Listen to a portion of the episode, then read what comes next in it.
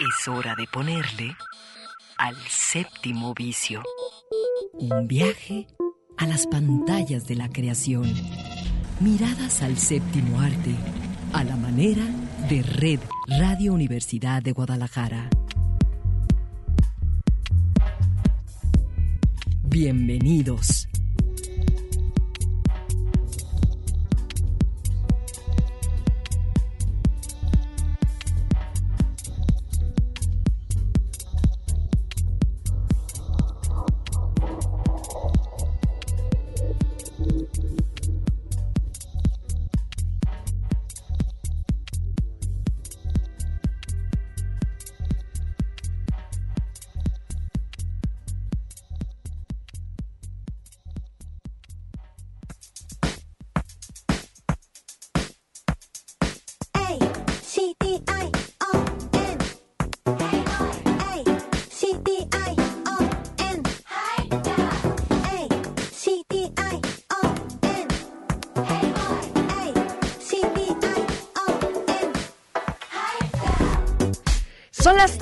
Tarde en punto. Bueno, ya eso es como, wow, lo máximo.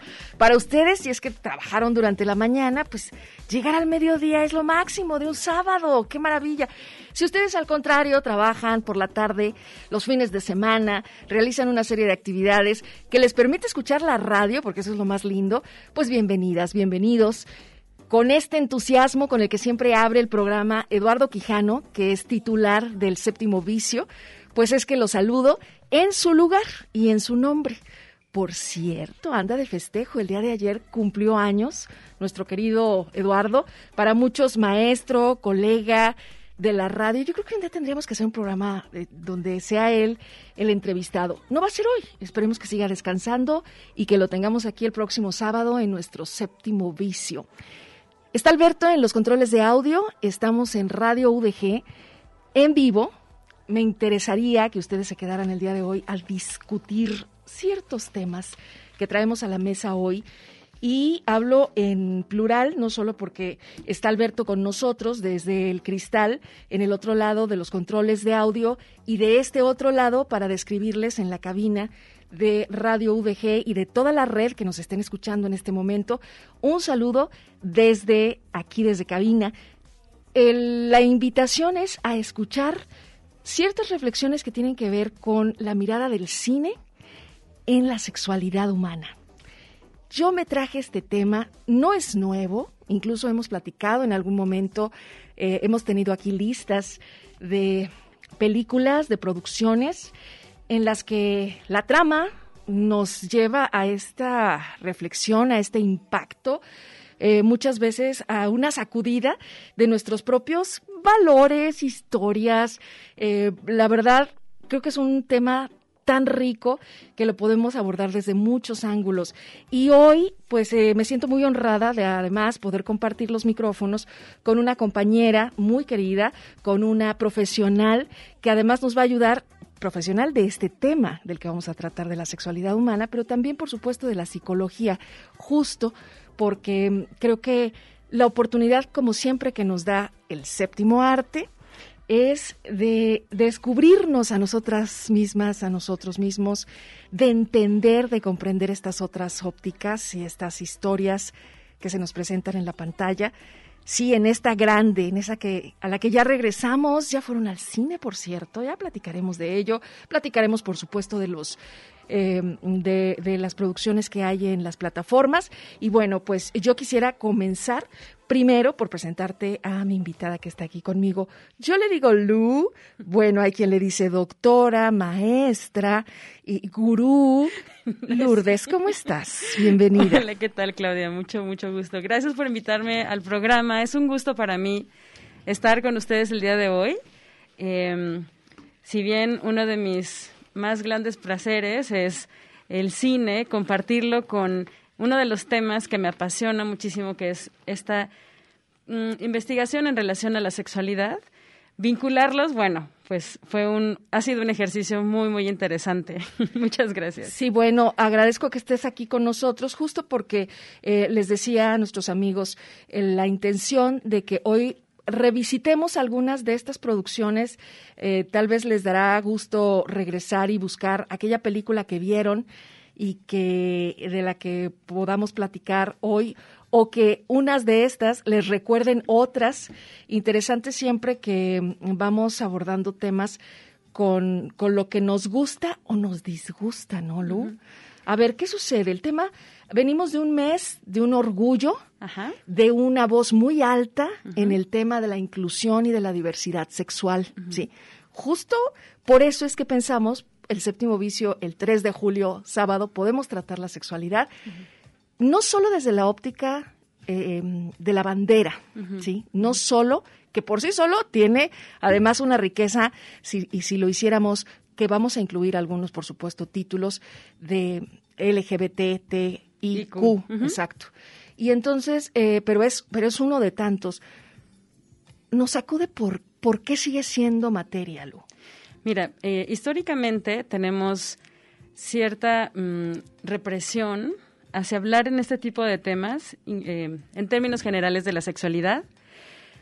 Em, culturalmente es algo de lo que todavía, si bien hemos luchado por mucha apertura, hablar de diversidad sexual, de educación sexual en términos generales, eh, la sexualidad sigue siendo en muchos aspectos un tabú muy fuerte, que es importante educar y tenemos que saber que tenemos, es un área importante para educar. Em, si, abordamos la sexualidad tal y como lo plantea el doctor Eusebio Rubio, en donde habla de que la sexualidad no solamente es el erotismo o no solamente es el coito, que muchas veces se entiende solo así, como, ah, sexualidad es solamente tener relaciones sexuales. Si lo abordamos desde el punto de vista en donde tiene estos cuatro olones, donde hablamos de género, hablamos de la reproductividad, hablamos del erotismo y de la vinculación afectiva, pues vamos a revisar que en, realidad todas las películas y todo el tiempo estamos inmersos en estas cuestiones de sexualidad. Y todos los temas nos llevan a la sexualidad. Y todos los temas y todo el tiempo estamos haciendo uso y ejerciendo nuestra sexualidad. Porque no, no es algo que nos despeguemos del cuerpo, ¿no? Yo vivo de una manera, me vinculo de una manera, eh, me permito no el gozo y el placer de acuerdo a lo que me han educado, mi contexto, lo que decido.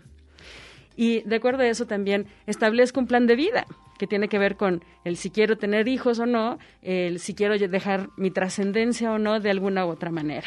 Déjame presentarte apropiadamente eh, Lourdes Alicia Gómez Paz, para que ustedes sepan que estos conceptos y estas ideas que nos va a estar compartiendo a lo largo del programa del día de hoy, pues vienen de, estudio, de práctica, de un amor y una pasión, además, por estos temas eh, a través de su carrera. Ella estudió psicología en el ITESO, en el Instituto Tecnológico de Estudios Superiores de Occidente, Campus Guadalajara. Ha colaborado con diversas organizaciones civiles a nivel nacional, trabajando como docente desde preescolar hasta el nivel posgrado. Entonces, cuando hablamos con Lu de sexualidad, vamos a hablar de, de posparto, bebés, niñas, niños, jóvenes, adolescentes, adultos, adultos mayores.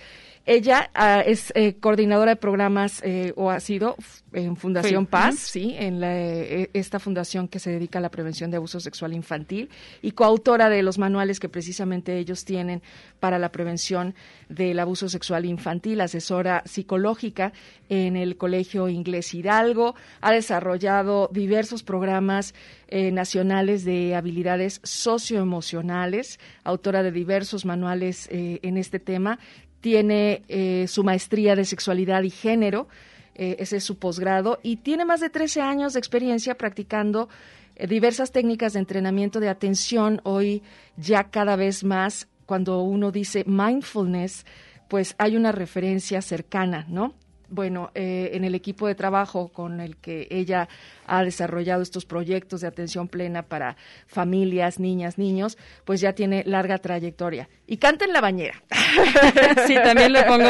Además de eso, también soy humana, me encanta cantar en la bañera. Y le encanta el cine, por eso es que está aquí con nosotros. Le pedí que si me acompañaba. Vamos entrando en materia, Lu. Traigo aquí unas películas, eh, unas eh, que son además coincidencias entre tú y yo en el que pues definitivamente tienen que ver con algunas manifestaciones en la pantalla de, em, de la visión, en este caso de directoras, directores, eh, protagonistas.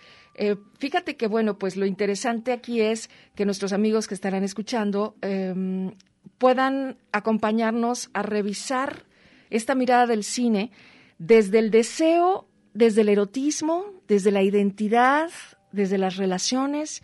Tú sugerías también desde relaciones que hoy podemos además entender si, si todavía no nos queda muy claro como el poliamor, o de aquellas que siguen promoviendo los estereotipos o que incluso siguen eh, sin mover la cultura de la violencia y en efecto promueven, la promueven a través de las historias o la manera en la que, en la que se abordan, ¿no? Entonces, eh, sí, desde este momento eh, me excuso porque no encontraremos probablemente todas aquellas que podrían estar dentro de una lista. Siempre es eh, demasiado esperar que puedas incluir en una lista que en un programa de una hora nos permita dar un paseo por la sexualidad en el cine. No es, de hecho, ni siquiera nuestra intención. Aquí es un poco como, ok, por ejemplo, desde el deseo y desde el erotismo, una de las películas que sé que, y me gustaría que tú nos platicaras, de Lucía y el sexo. Esta película de Julio uh, Medem, en el que precisamente pues acudió a muchos, hoy la puedes ver en, en plataformas, Sí. porque tú la incluyes en nuestra lista, Lu.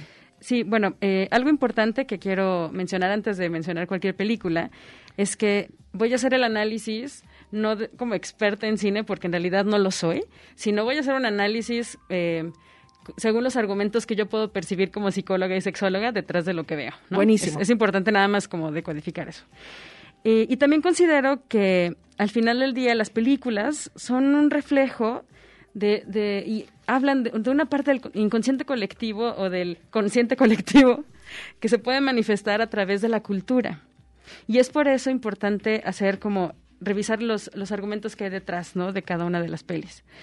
En este sentido, Lucía y el sexo me parece que es una, es una película que, que habla de cómo eh, Lucía va teniendo esta reflexión de, de su término una relación, etcétera. No les voy a spoilear nada más. Pero eh, me parece que, que ve, ve reflejado el análisis que hay en ella de, de cómo vivió esta relación, esta última relación que tuvo. Em, Sí con- nos tienes, sí nos tienes que dar, sí nos tienes que dar un paseo mínimo por la historia. Ella es una mujer adulta, es muy joven, es apenas una adolescente. Ella está buscando el amor o se le atraviesa. O sea, sí es, sí es, eh, em, aunque sé que muchos de ustedes, pues claro, ya vieron esta película. Estamos em, hablando de Lucía y el sexo. La traemos a colación justo por lo que ahorita nos va a contar eh, Lu. Aquí lo interesante es que ustedes puedan tener también esta referencia para que, para que nos acompañen y bueno, incluso para que sumen a la lista que nosotros traemos eh, otras películas. ¿eh? Aquí el hecho de eh, incluirlas es para poder abordar algún tema eh, que en este caso tiene que ver sí con un despertar sexual muy es fuerte. Con esta autoexploración y este autodescubrimiento que en muchas ocasiones no se, no se logra o no se educa eh, decorosamente en el sentido eh, pues libre, en el sentido en donde se pueda eh, revisar las sensaciones, las emociones que hay detrás de cada una de las sensaciones que existen en, en las mujeres en particular. Si hay una cuestión de género que, que por ahí se va colando. Bueno, yo les doy un poquito del argumento. Esta libertad, sobre todo, es, eh, me parece, uno de los valores que más se exploran en este, en, esta película que, que obtuvo el premio Goya para la, para la actriz, en este caso. Em, Lucía es una joven camarera que tras la desaparición de su novio, pues decide partir a otro lugar, ¿no? Y entonces, eh, digamos que esa aventura, ese deseo eh, de libertad, pues justo la, la lleva a, por un lado, recuperarse de esta pérdida, en el caso de su, de su amor, de su pareja, y, y abrirse, en este caso, a, a lo que la vida le pone frente a sí, que creo que ahí es en donde ya no podemos dar más spoilers. este, eh, relaciones amorosas tiene que ver, obviamente, los recuerdos que ella guarda y definitivamente los, los nuevos encuentros, ¿no? Estamos, ahorita tú decías, este esta educación que tenemos. Definitivamente vamos a hablar de educación sexual sin, sin quererlo, ¿no? sí. Queramos o no, hemos sido educados también para las relaciones, en este caso cuando llegan a edades como ella, que es una mujer joven, adulta. Sí, em, cuando hablo de educación sexual, eh, el concepto es como bien amplio. No quiere decir, o sea, cada vez, por ejemplo, que una persona reprime eh, el tema, también eso va dejando un mensaje para los estudiantes o para los chicos que están alrededor. Hemos sido educados desde la represión, es decir, eh, cada vez menos, y eso me da muchísima alegría y estamos luchando para que sea menos, pero sí a nivel social y a nivel colectivo, todavía empezar a hablar de las sensaciones del cuerpo, del erotismo, de la vinculación afectiva, de las emociones y de todo lo que implica la sexualidad y, cómo lo vamos desmenuzando, es algo eh, relativamente nuevo que se está instaurando en, a nivel, eh, no sé, instituciones. Pero lo que voy es, en términos generales, muchas de las películas que vamos a mencionar sí reflejan este vacío en nuestra parte educativa, en donde generación tras generación se ha, habido misiones de hablar en ciertos temas, en ciertos aspectos que, que nos van ayudando para perpetuar esta cultura de violencia o para ver alternativas a la misma.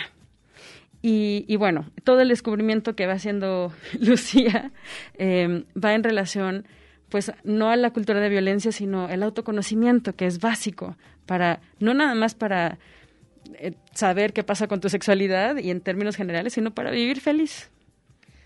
Bien, vamos sumando otra película a la lista, una película que pues se podría decir es eh, ya eh, no solo clásica, sino además este con los honores que en el momento en el que tuvo cuando se estrenó en el 92 el premio César a la mejor película extranjera, una película del director Jean-Jacques Onnod, que es eh, El amante.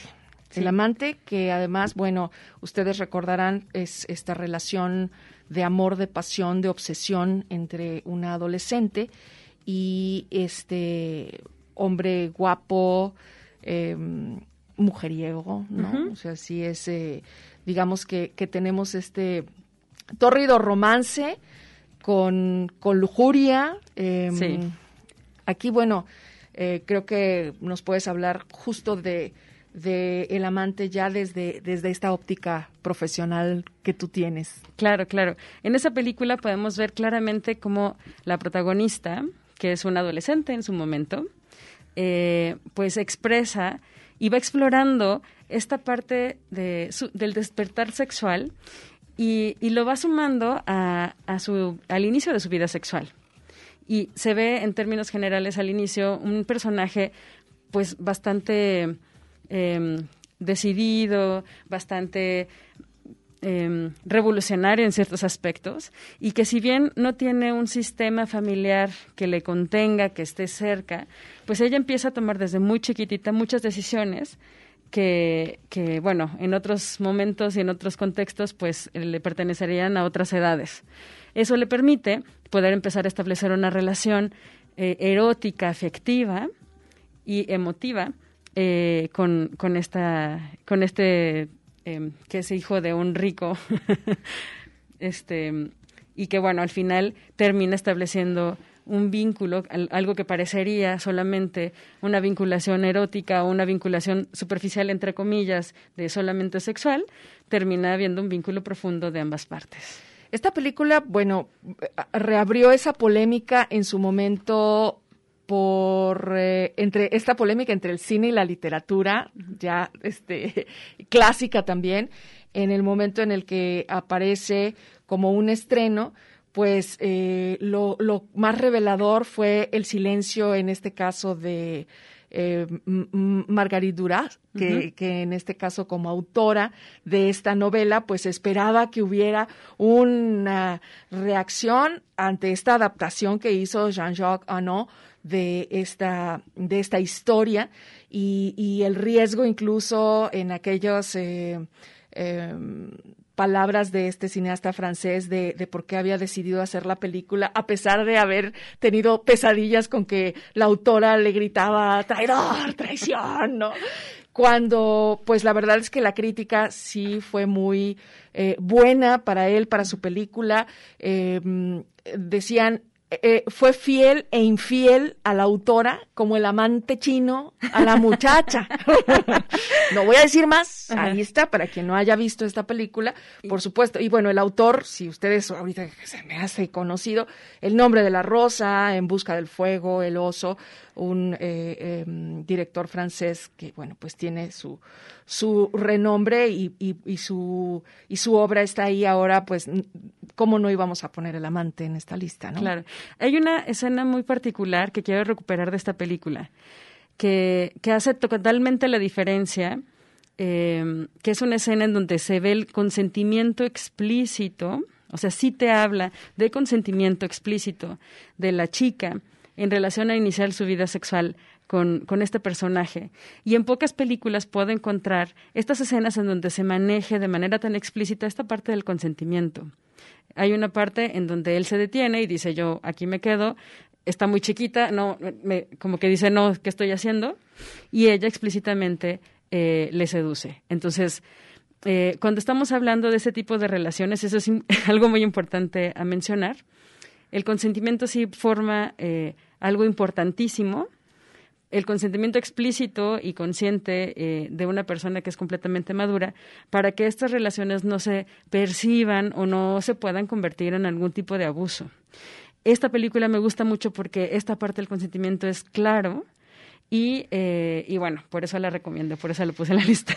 Híjole, bueno, qué bueno que entonces me das pie a hablar de una película que a mí me parece que también eh, nos va a dejar, si ustedes no han visto, fíjate que aquí, em, si, si la buscamos como Nada es privado, porque ese fue el título en español, Puede ser que se encuentren con la confusión de un eh, documental que está en Netflix acerca de eh, este tema del hackeo, Cambridge Analytics y todo esto. Entonces, no, no es esa.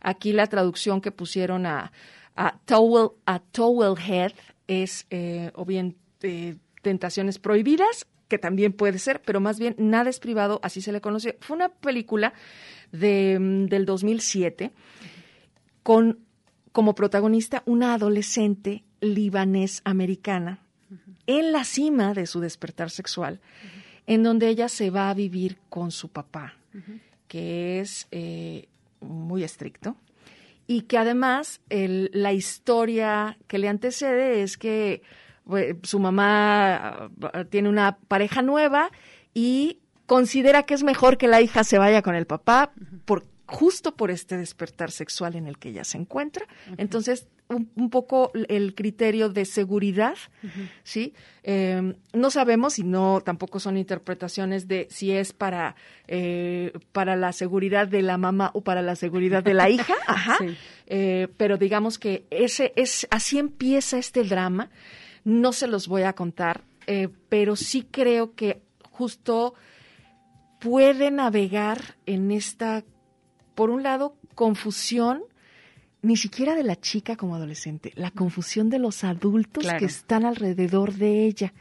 Yo recuerdo la primera vez que vi la película, em, me impactó mucho, no el despertar sexual de la chica, tiene 13 años, em, creo que la delgada línea esa en la que ves que ella está descubriendo su cuerpo, descubriendo su placer al tocarse, al masturbarse, y en donde ya esa línea de, em, de poder abrir esa intimidad hacia un adulto que no es ni su mamá ni su papá y que incluso, pues eso, no es otro joven como e, ella, no es un adolescente, en donde hay una igualdad de circunstancias, sino precisamente hay un adulto ahí. Entonces, hoy que vemos tan de cerca eh, el tema de la denuncia como una obligación, claro. ¿no? Del cuidado y de la protección que los adultos debemos de tener de estas niñas, niños y jóvenes, eh, pues crea polémica. Sí, definitivamente estamos en una sociedad donde pocos adultos somos los que hemos sido apropiadamente educados en la sexualidad. Es decir, vivimos en un, en un espacio en donde la mayoría de los adultos, la gente que ejecuta las leyes, las personas que educamos, etcétera, no tenemos tanta expertise en estos temas, por lo tanto, es difícil aclarar al día a día todas estas circunstancias que si por sí son confusas, si no hay teoría y si no, solamente las juzgamos con nuestra escala de valores, con lo que por ahí me dijeron que estaba bien, que estaba mal, y no nos cuestionamos, es, son difíciles y son conflictivos. Por eso era importante para mí empezar a encuadrar este tema de la sexualidad con una teoría en particular para darle una base, para poder darle como una un punto en común eh, para poder empezar a hablar del tema, si no se vuelve lo que a mí me dijeron de que y lo que a ti te dijeron en relación al tema que tú entiendes como de esta manera, ¿no? Entonces sí, sí eh, tenemos una problemática social importante, sí tenemos muchísimo trabajo que hacer en cuestiones de eh, informarnos, de educarnos, de reflexionar, y no nada más desde la parte cognitiva, sino desde la parte también del corazón. Poder abordar estos temas desde pues con qué me siento mejor, con quién no, ¿no?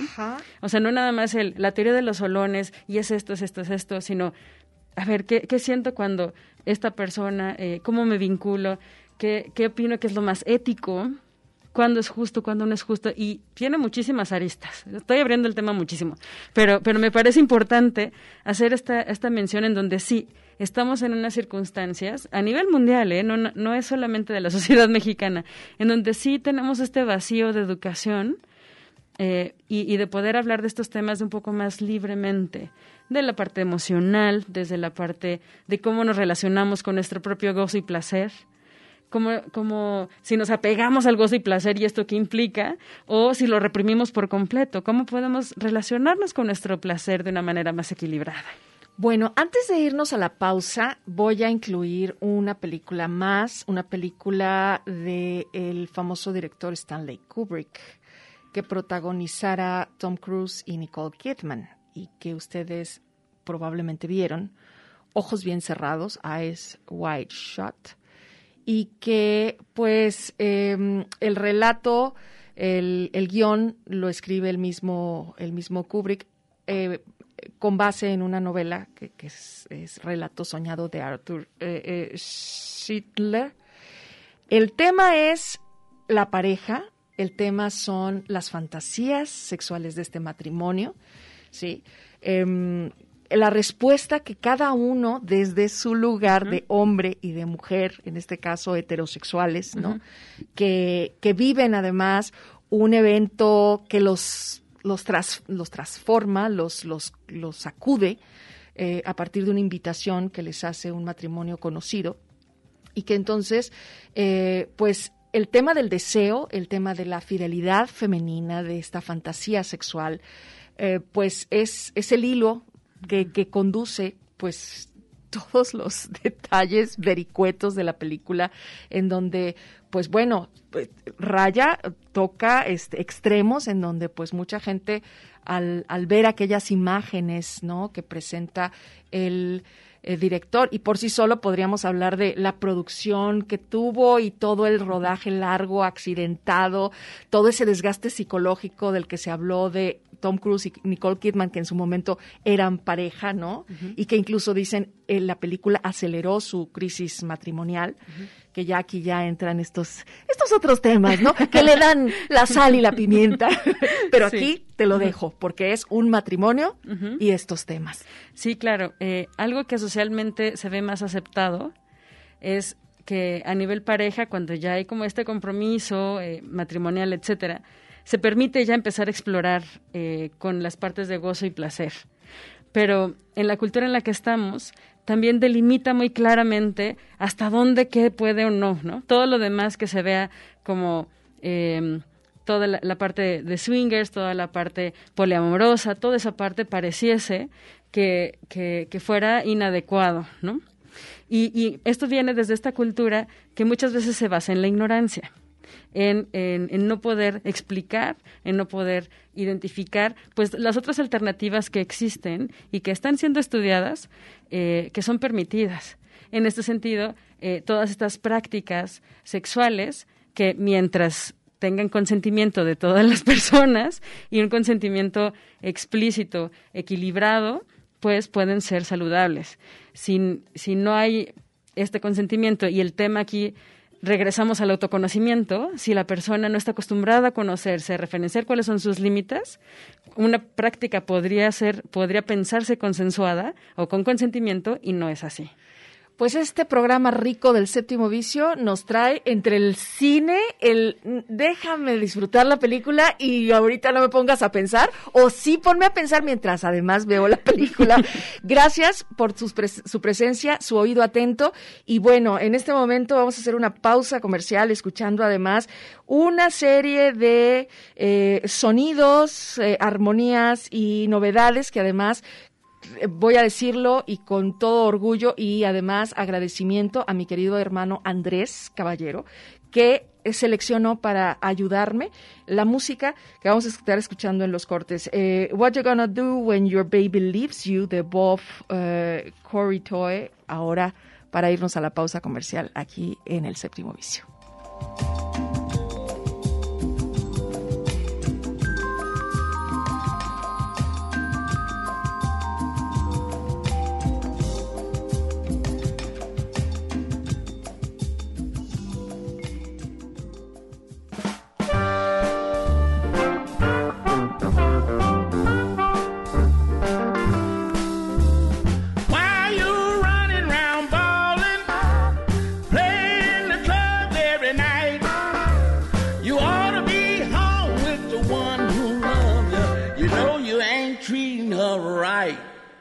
Now tell me, boy, I want you to tell me what you gonna do when your baby leaves you. What you gonna do? Únete a las navegaciones caprichosas sobre la producción audiovisual en el séptimo vicio. Únete a las navegaciones caprichosas sobre la producción audiovisual en el séptimo vicio.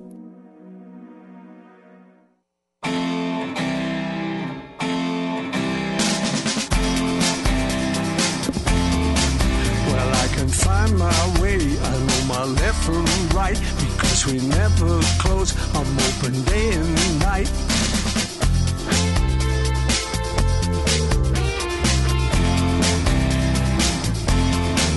I know my way around. I walk towards the light. I'm open round the clock. I don't get lost at night. You never used to be afraid of Paul McCartney, imagínate nada más, o sea, el año pasado lanza este hermoso McCartney 3 y en el 2021 lo pintó de nuevo. Eh, para muchos una joya este track, es una muestra, Find My Way, que les digo, cobijada por alguien que además siempre está aquí checando qué es lo nuevo. Bueno, si no fuera por mi hermano, yo seguiría escuchando, mm, pues, Así lo voy a dejar, no los voy a decir. Los voy a dejar curiosos. A ver, oigan, tengo una invitación que nos hizo precisamente a Radio UDG y en particular este programa del séptimo vicio. Em, el Tequila Inclusivo, el Festival Internacional de Cine de Tequila, para empezar. En el Centro Cultural eh, Expresidencia de Chapala se va a llevar a cabo hoy, sábado 3 de julio a las 5 de la tarde. Eh, este tequila inclusivo y me encantaría poderles dar todos los datos para que, pues es una buena hora para que se lancen para allá, porque no, esta eh, iniciativa de la Feria Internacional de Cine de Tequila es acerca de un foro, un cineforo sobre diversidad sexual, en el que se van a presentar tres cortometrajes, uno de Brasil, dos de México, que son alusivos al tema con la presencia de los algunos de los eh, realizadores de estas producciones. Van a tener charla, reflexión final.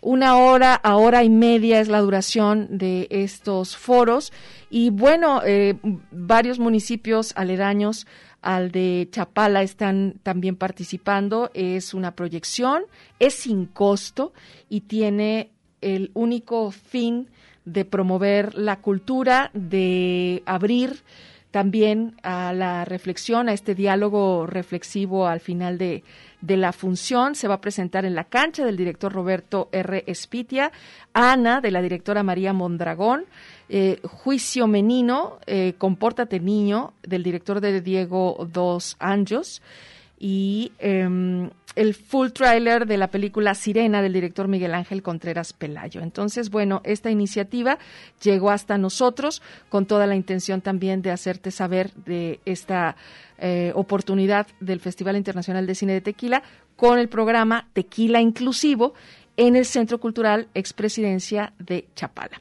Así que bueno, pues después de este aviso, eh, les doy la bienvenida a quienes estén integrándose hoy a nuestro séptimo vicio.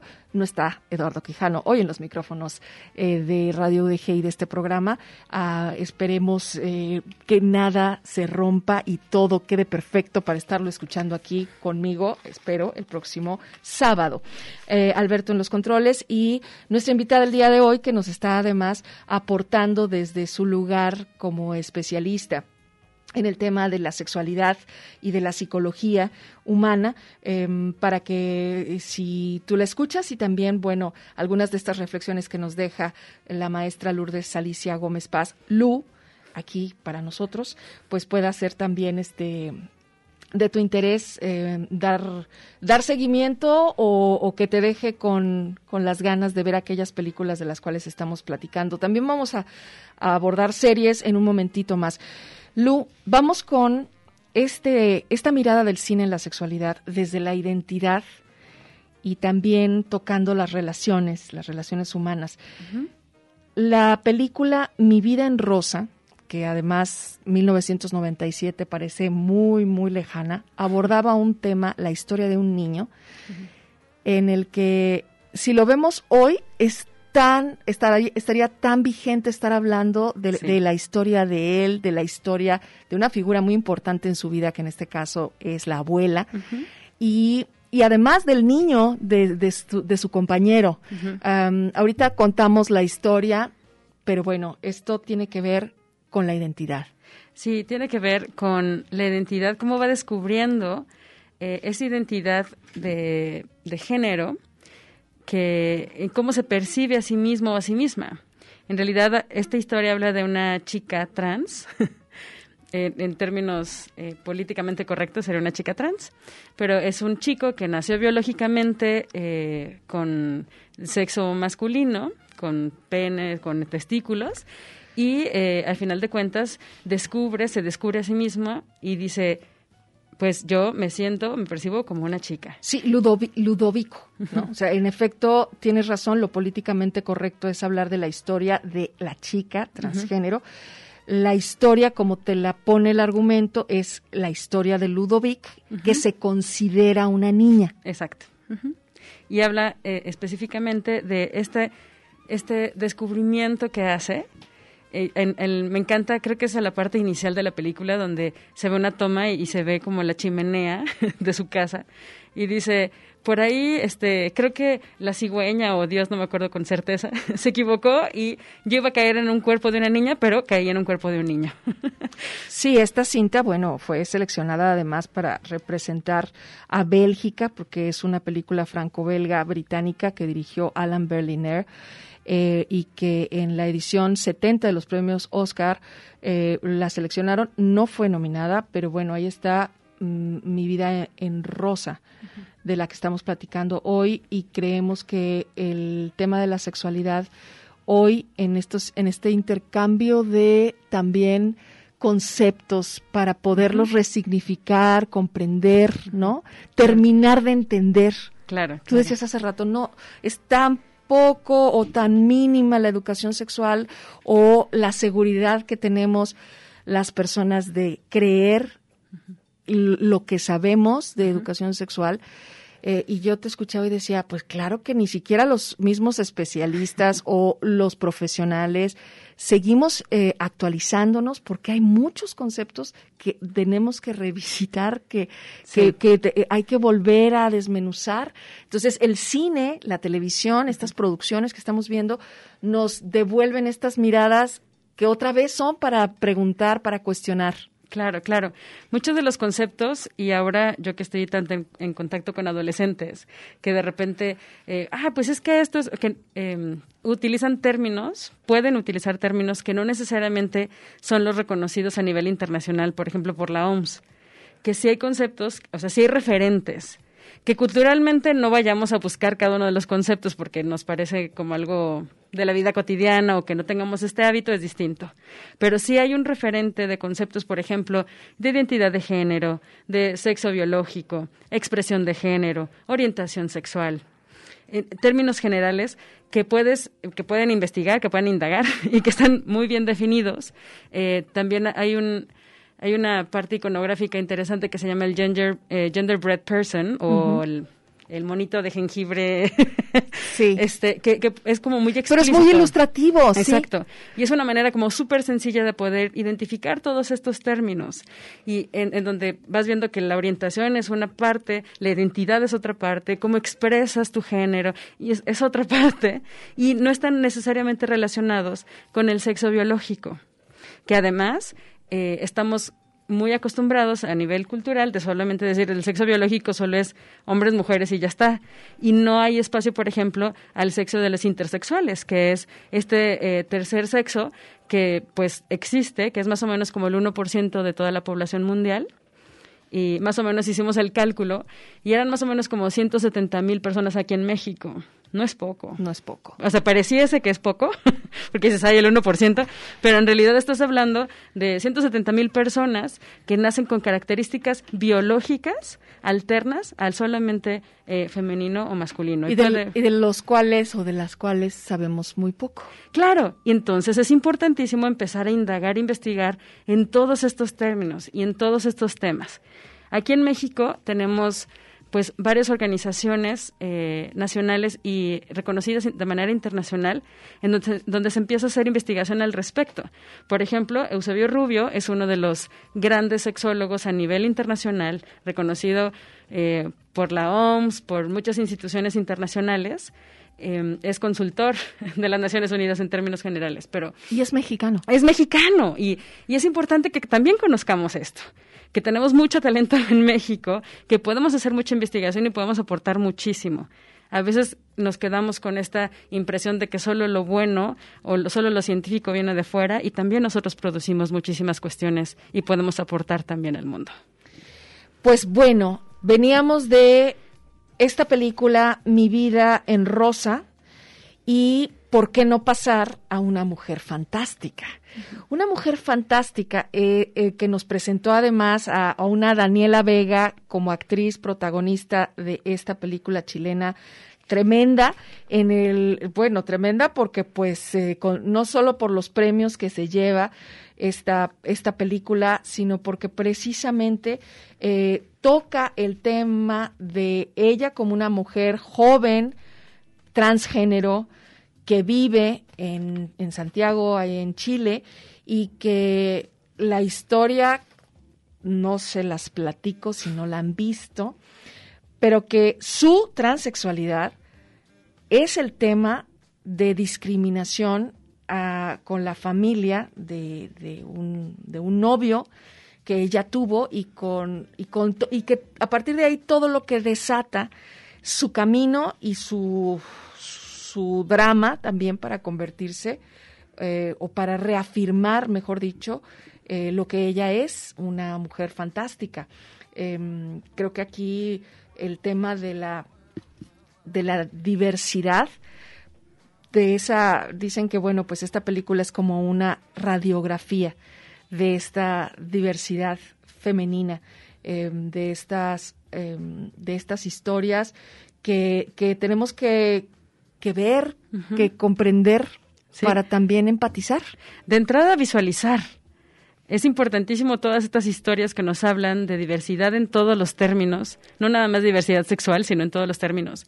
Porque en medida que no visualicemos que existen distintas maneras de existir, o sea, de, de, distintas maneras de vivir la vida, la sexualidad, de vivirte con tu cuerpo en términos generales, eh, podrías tener la tendencia a creer que solamente es blanco o negro o solamente hay un género y una manera específica de vivir la sexualidad. Lo importante quiero hacer énfasis en esto, es que cada uno de nosotros y nosotras vayamos descubriendo y vayamos sabiendo y, y- e identificando y echándonos el clavado hacia adentro. Todos los caminos son buenos, solo revisar cuál es el camino que a ti te pertenece. Sí, eh, e incluimos esta película porque pues ahonda sobre la violencia también ahí soterrada, ¿no? En estos actos cotidianos, tanto del espacio público como del espacio privado, que, eh, que si no los, que si no ponemos la lupa, no los vemos, ¿sí?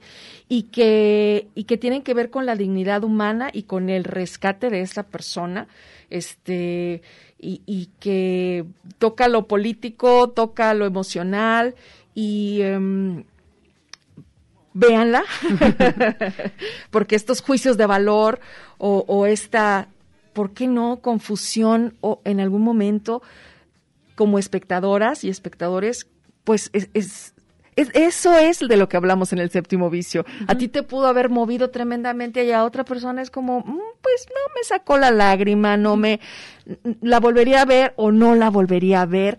¿Qué es lo que te dice y qué es lo que te mueve lo que ves en pantalla? Si es en pantalla grande, que lo promovemos al regreso de los cines ahora ya, de, aunque seguimos en esta contingencia, se han relajado eh, los estándares de manera que, bueno, sí, hay que seguir con cubrebocas durante toda la función, hay que volver a los cines y hay además muy buenas este, opciones en cartelera. Esperaría los últimos dos minutos para decirles lo que no se pueden perder, pero mientras tanto sigamos caminando. Así que incluimos una mujer fantástica. em, dirigida por Sebastián eh, Lelio. Y pues una que entra en este ámbito eh, del que estamos hablando y que fue en su momento pues también la, la polémica y la sorpresa de ver la relación de dos hombres y su secreto en la montaña. Exactamente. Que es otra, justo la, eh, que habla de esta alternativa o esta otra manera de vivir la sexualidad, una sexualidad alterna a la que usualmente en ese contexto se ve reflejada y, y cómo mm, no necesariamente, o cómo se va vinculando también la violencia en, en, esta, en esta pasión que hay de, de los personajes. Es que estaba recordando y ustedes si la vieron recientemente, porque bueno, además eh, parece que fue ayer, pero esta película de Brokeback Mountain es de 2005. Ya ya llovió. Sí, y sigue y seguimos hablando de ella. Eh, dos vaqueros, dos hombres eh, que se conocen eh, y que y que bueno, pues pues son enviados a, a labores de cuidar ganado a una montaña que es Brokeback y que precisamente pues es digamos que el eh, vamos casi nada más lo que adorna lo que- lo que ellos van a vivir. Y bueno esta película tuvo el mejor guion el premio Oscar al mejor guion adaptado. Eh, y, y la verdad es que vale la pena además recordar que ahí estuvo eh, en vida y dejó este legado Heath Ledger Sí. que, que murió años después de esta película, que es uno de los dos hombres en esta relación, Jack Gyllenhaal, eh, además de otras actuaciones, digo, de- también recordando el, el cast, eh, Anne Hathaway participa en esta película y bueno, pues aquí el tema, claro que sacudió. Claro, claro, porque puede percibirse de manera disruptiva el que de manera explícita se muestre eh, ciertas características. Hay cuestiones de género que hay importante a revisar allí. Ambos, ambos personajes se identifican a sí mismos como, bueno, eso es lo, que recuerdo, se identifican a sí mismos eh, con su sexo biológico, no es que se perciban a sí mismos como mujeres, simplemente dicen pues, me, me percibo como hombre tienen este son como el clásico tejano que tiene con, con el sombrero Sí, ranchero, el, el ¿no? cowboy clásico y, eh, y encuentran una relación eh, emotiva más que erótica y aquí el que empecemos a hablar de estos espacios en hombres cuando en cuestiones de género es poco usual encontrar que un, un hombre pueda hablar explícitamente de lo que siente, de su sensibilidad, de su ternura, y que se lo permitan, y se lo permitan hacer en la pantalla, vinculada con la parte erótica a, otro hombre, claro que llegó a ser súper disruptivo. Por el otro lado, me parece una película de denuncia, una película de muestrar, de, de poder revisar cómo es que también existen estas otras alternativas, estas otras áreas en los hombres y e, estas otras áreas también en las mujeres, que me parece que en ambos géneros seguimos teniendo que cultivar y explorar y revisar, unirnos, eh, conocernos con mayor profundidad. Me parece que es tarea de todas y todos. Pues bueno, ahorita que decías justo de la denuncia, eh, no podemos irnos y si te fijas en el reloj, realmente tenemos muy poco tiempo. Sí. No podríamos irnos sin hablar, aunque sea tocando eh, la advertencia de que hay películas que siguen promoviendo la cultura de la violencia cuando estamos Sí. hablando de estos temas. Sí, hay películas y aquí eh, voy a dar nada más como dos ejemplos de manera muy, muy prácticos eh, que a mí me parecen que promueven la, cultura de violencia, que si bien de manera somera pueden verse atractivas, eróticas en, en general, eh, si te fijas en el argumento detrás de todo esto, eh, es un argumento que, que pues no ayuda a que podamos todas y todos y todes explorar. todo ¿Como esto. cuál, por ejemplo? Ahorita? Por ejemplo, estoy pensando en la película de 50 sombras de Grey, que es una película que fue como súper popular, que se hizo, el libro también fue muy popular en general. Y a mí me parece que, que seguir normalizando el que las mujeres, que así presentan el personaje al inicio, solamente voy a hablar de la primera película, que es en la única que me puedo hacer responsable porque es la que vi, em, en donde la chica es una chica que pareciese ignorante en relación a su sexualidad, que pareciese sumisa, que pareciese que entonces el, el chavo, el, el protagonista, es quien le va a enseñar y de hecho le inicia en el área sexual. Y, y me, parece, me parecería que en general, si bien es una película erótica, continúa reforzando esta normalizar el que las mujeres no se conozcan, no conozcan su cuerpo y que depositen su gozo y su placer en la- las parejas con las que están encontrándose. Sí, o sea, no como protagonistas, sino Exacto. dependientes. Exactamente. Bien. Eh, como esta podríamos traer al tema, em, pues otras que podrían hasta caer en esta línea de lo comercial eh, ninfómana. Ah, sí, Nymphomaniac. Eh, Esta en particular la, la mencioné más porque es una película que si bien es un- una peli que es muy erótica, que explícitamente refleja el erotismo y la vivencia de una mujer adicta al sexo, a final de cuentas tiene este, eh, esta etiqueta de que sí, pero una persona que vive su sexualidad de esa manera es una ninfómana, ¿no? O sea, una persona, una, una mujer eh, no puede ser, en, en términos generales, Tan no explícitamente Exacto. este, que extrovertida o eh, no puede estar tan cómoda con su sexualidad. Exacto, tendría que ser más sumisa, tendría Bueno, que con su conocerse. erotismo en todo caso, ¿no? Exacto, con la parte erótica y con la relación que tiene ella con su propio placer. Bien. Em, hay series en streaming, en las diferentes plataformas, que pues nombraremos porque no podemos irnos a detalle con cada una de estas, pero para quienes como ustedes que nos han acompañado a lo largo del programa el día de hoy, a Lu y a mí, para que puedan explorar con esa curiosidad que nos da además una un, un producto que nos permite un capítulo tras otro capítulo ir sumando a veces historias o a veces ir profundizando en alguno de estos temas. Entonces, eh, Lu, tú me recomendaste Sense 8, la voy a ver. Sí. Está en Netflix. Cuéntame rápido de qué se trata. Híjole, bueno, de entrada es de las hermanas Wachowski, que para mí eso ya es todo un- una garantía. Y eh, habla básicamente eh, de manera muy abierta de temas de transgénero. Algunos eh, personajes son transgénero, otros personajes eh, son simplemente, eh, simplemente entre comillas, eh, homosexuales, otros no, pero todos viven una sexualidad, digamos, de manera un poquito más coherente y abierta y, y habla también de pues de esta nueva conciencia que, que se promueve y que tiene que ver con también una parte ética. Perfecto. Está catalogada como ciencia ficción, ¿sí es cierto? Sí, sí. Ah, ok, bueno. Sí, sí, sí. Vamos a verla, lo, la vamos a dejar ahí para las curiosidades. Es, em, hay una que yo les tengo en el tema, sobre todo de em, exploración, y que coincidimos um, Lu y yo en la parte de que la figura de la mujer que se muestra, de la mujer mamá, está intocable, eh, pues eh, creo que es lo que más impactó de esta serie, eh, que está entre además los números uno de, de popularidad en la plataforma Netflix, que es Sexo Vida. Así, la serie la encuentran Sexo Vida.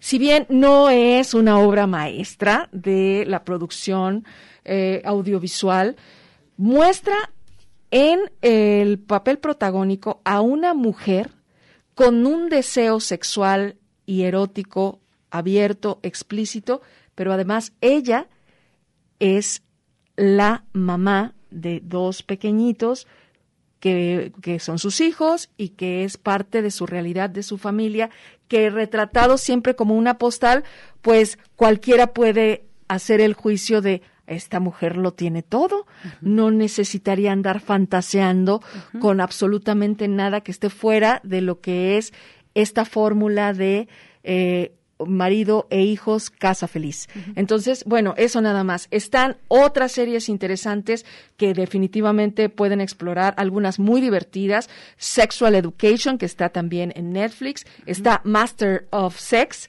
que es la historia precisamente de Master C. Johnson, ¿no? Que también puede ser eh, con toda la idea de, revisar. Está una serie que se llama Sexify, eh, también en esta misma plataforma, en la que pueden encontrar pues la visión sobre todo, sí erótica, pero muy divertida de creo ahora los y las jóvenes y les jóvenes, ¿no? Este, abordando estos temas.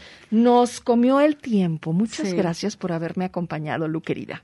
Muchas gracias. Yo nada más quiero eh, comentar también esta serie de El Word, que también es muy, muy, eh, digamos que normaliza de una manera muy interesante y erótica estas relaciones lesbianas. Creo que tendremos que hacer un parte 2. Espero que cuando regrese Eduardo lo podamos hacer. Gracias, Alberto, en la producción de este programa, El Séptimo Vicio. Gracias, Lourdes, a ustedes por su oído atento. Así nos vamos con una pieza final de despedida de un señor que me encanta y que es Tom Jones. Feliz sábado, feliz fin de semana.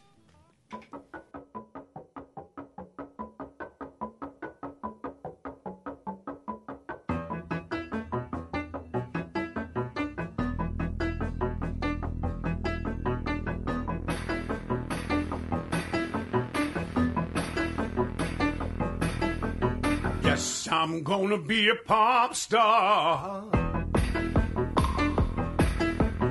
Yes, I'm gonna be a pop star now. Yes, I'm gonna be a pop star. Oh, mama, mama, see me. Mama, mama, see me. I'm a pop star.